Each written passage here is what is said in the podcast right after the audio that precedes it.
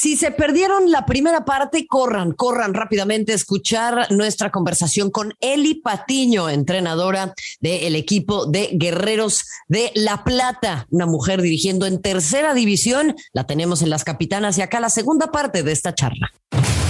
Las Capitanas, un podcast exclusivo de Footbox. Y la gente se molesta cuando dices esto porque piensa que estás atacando a los formadores de futbolistas en el país, pero en realidad es que hay una laguna muy fuerte. Entonces, ¿qué, cómo le haces frente en el día a día a esta situación, Eli? Eh, por supuesto que va a haber cuestionamientos, Marion, y, también hay que tener ese punto de equilibrio, ¿no? Eh, claro que va a tener cierta ventaja en algunos aspectos al momento de llevar a cabo esta profesión y en cualquier otra profesión, si a lo mejor tú no lo jugaste, porque en este caso, pues yo lo jugué de manera amateur, ¿no? Te reunías con los amigos y, ya está. Pero en este caso, yo sí me dejo eh, asesorar por gente que ha jugado fútbol.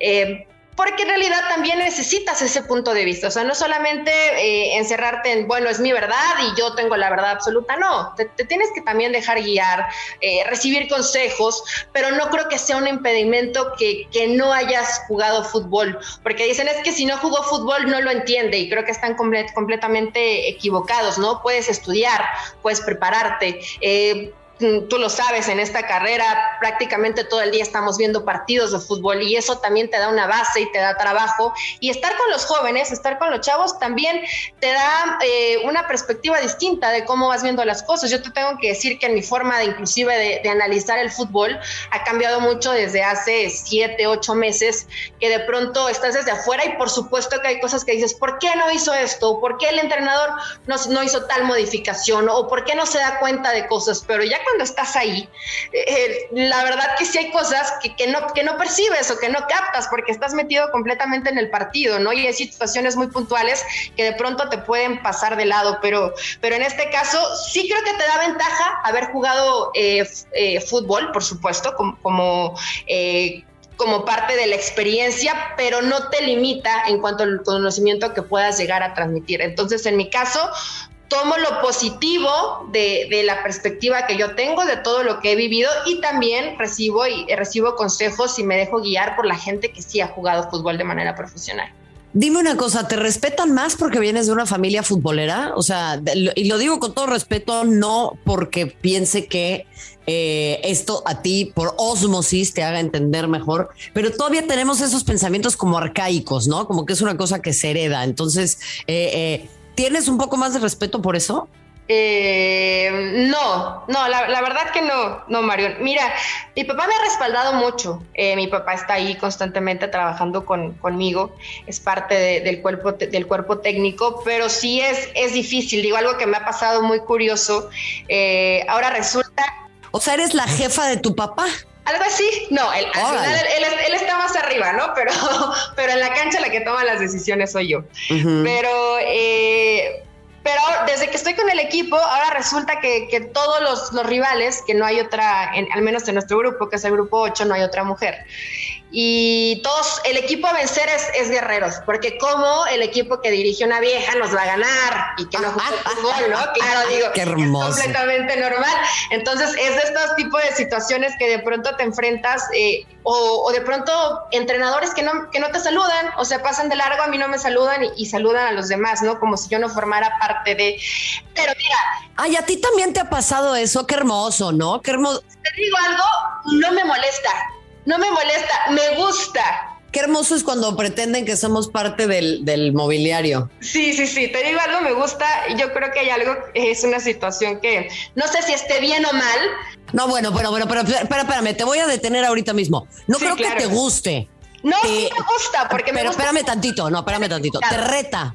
Porque no normal, no, porque no normal, en este espacio te lo tengo que decir, Eli, perdóname, en este espacio no normalizamos las violencias y las violencias son acciones y omisiones. No saludar a una mujer porque está en el banquillo enfrente es un acto eh, de mala educación. De, entonces, falta de educación. por eso, entonces esas conductas aquí no las vamos a normalizar. No es una cosa que está bien, pero entiendo que te motive. Hay una diferencia, me parece muy importante en cómo nos referimos a esta clase de cosas, para que la gente que nos escuche lo diga, ah, qué bueno, entonces ya, perfecto, así nos podemos manejar por la vida, ¿no?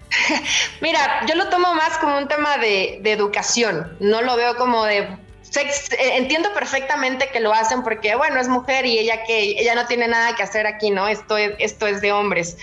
Pero pues hay que tener un poquito más de apertura, de inteligencia y me da, me da más pena por ellos en, cómo se ven, porque para mí se ven mal haciendo este tipo de cosas, que a mí honestamente si me saludan o no me saludan me da completamente igual.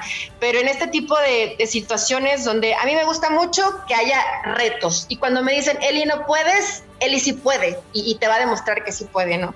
Entonces, esto, me, esto me motiva, en lugar de que diga, ay, me siento mal o, me siento menos o, de pronto que te cause alguna sensación de sufrimiento, por supuesto que puede generar de pronto incomodidad porque es una falta de respeto. La, educación no te Bueno, pues porque son tus colegas, ¿no? Es tu gremio. llegas y saludas, eh, yo saludo a la primera persona que me encuentro en la puerta hasta la última como debe ser, ¿no? O sea, es parte de, es parte de tu educación. Pero, pues evidentemente, pobrecitos, Mario, imagínate vivir en ese mundito tan cuadrado donde crees que solamente los hombres pueden estar ahí. En lugar te, de te voy a llevar a otra pregunta por ellos. para que aprovechemos el tiempo. Te voy a llevar a otra pregunta, porque esto tiene que ver con un montón de cuestiones y el otro día en, en, en un espacio también a mí me decían, no, bueno, pero es que hay que entender el vestidor, hay cosas que tú no entiendes, no, o sea, como que nos venden estas ideas como si el fútbol fuera este, esta cofradía ¿no? de magos que, se han eh, reunido en una habitación y tienen unos secretos que no le pueden compartir absolutamente a nadie, ¿no? Y eso también tiene que ver con conductas que hemos normalizado, conductas de vestir, digo entre muchas comillas, ¿eh? conductas de vestidor. Eh, lo que en inglés se conoce como el famosísimo locker room talk, muy normalizado por el expresidente Donald Trump, por cierto. Em, entonces, ¿cómo hacemos con eso, Eli? ¿Cómo, cómo, ¿Cómo lidias con la sensación que pueden tener algunos retrógradas de decir, es que nos están invadiendo nuestro espacio y ya no vamos a poder hacer las cosas como las hacíamos antes porque ahora hay aquí una mujer? Cuando en realidad, pues yo creo que hay conductas que no deberían suceder independientemente de que haya mujeres o no haya mujeres. Sí, mira, tal vez, em, al menos en, el grupo que yo tengo, no, lo voy a agradecer, Marion, porque creo que se tiene que dar por entendido, tiene que haber respeto, haya hombres o haya mujeres, ¿no? Siempre. Entonces, no es algo que agradezco, es algo y es un código que se debe de entender desde un principio, el respeto. Obviamente, que si el jugador, digo, un ejemplo eh, muy básico, ¿no? Si se va a cambiar, tengo el respeto de salirme, o por ejemplo, cuando yo voy a entrar al baño, que luego viajamos a, ciertos estadios que tienen un solo baño para todos, pues todos se salen, yo entro al baño o, si me tengo que cambiar cualquier cosa y los jugadores ya después ingresan, pero eh, al menos yo en, mi equipo, en mi grupo, no, no he tenido, y, qué bueno, creo que eh, termina siendo positivo, no he tenido ese tipo de obstáculos de, ah, es que no podemos hacer esto porque ve, porque está una mujer, porque me incomoda, porque antes lo vivíamos muy bien y ahora eh, esto nos, nos, nos, pone ciertas, ciertas trabas, ¿no? No nos deja disfrutar como disfrutábamos antes.